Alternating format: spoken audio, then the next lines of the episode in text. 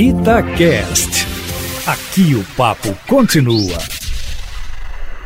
Olha, há uma expressão no interior de Minas que diz é, mais ou menos o seguinte: que o boi sabe a cerca que fura. Isso quer dizer que, ao escolher o ministro Abraham Traub para entregar ao Centrão uma verba de 30 bilhões de reais para administrar, o presidente Bolsonaro sabia que a cerca do ministro da Educação é frágil. Daí não ter havido maior resistência de Traub para dar ao Centrão de Valdemar da Costa Neto, do PL, o Fundo Nacional de Desenvolvimento da Educação, o cobiçado FNDE. Esse órgão, Aline, para se ter ideia do filé que agora será de Valdemar da Costa Neto, processado e preso aí pela Lava Jato, é o que constrói escolas, faz reformas em quadras esportivas, compra material didático e até veículos, de maneira que tem aí uma capilaridade que faz o gosto dos políticos pragmáticos ou fisiológicos. Mas isso quer dizer também que, ao entregar tantos cargos ao Centrão, como vem fazendo, agora mesmo nomeou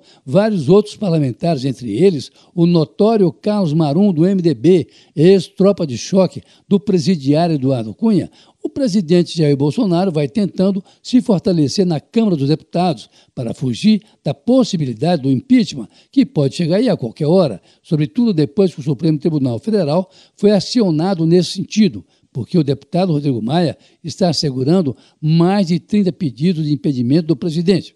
Pessoalmente, eu até é, sobretudo depois dessa entrega ao Centrão, acho que o pedido de impeachment vai ficando cada vez mais distante, mas é melhor entregar os anéis do que entregar os dedos, já ensinavam os antigos, de forma que Bolsonaro prefere rasgar seu discurso de campanha quando criticava a velha política do que se render à sua proclamada nova política que poderia custar aí o seu mandato. Agora, a novidade, Aline, já que só falta o Centrão indicar os novos nomes para preenchimento dos quase 70 cargos ainda vagos na administração pública é que o presidente Bolsonaro resolveu convocar para uma reunião por videoconferência na quinta-feira agora todos os governadores para uma discussão ampla sobre a ajuda da União aos estados e municípios, sob a ótica da recuperação financeira dos entes federados, que vem perdendo receita com a crise do coronavírus. Será às 10 horas da manhã e a maioria dos governadores vem marcando presença nessa que poderá ser a saída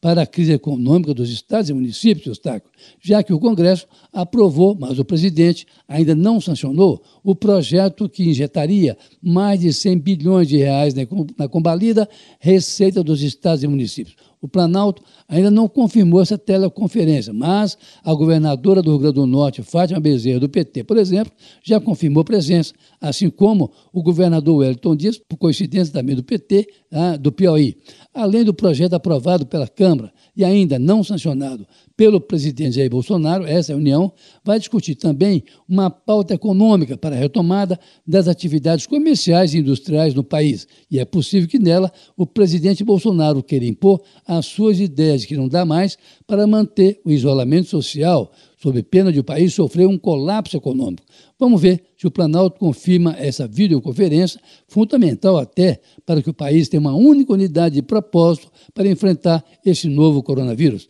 Carlos Lindenberg, para a Rádio Itatiaia.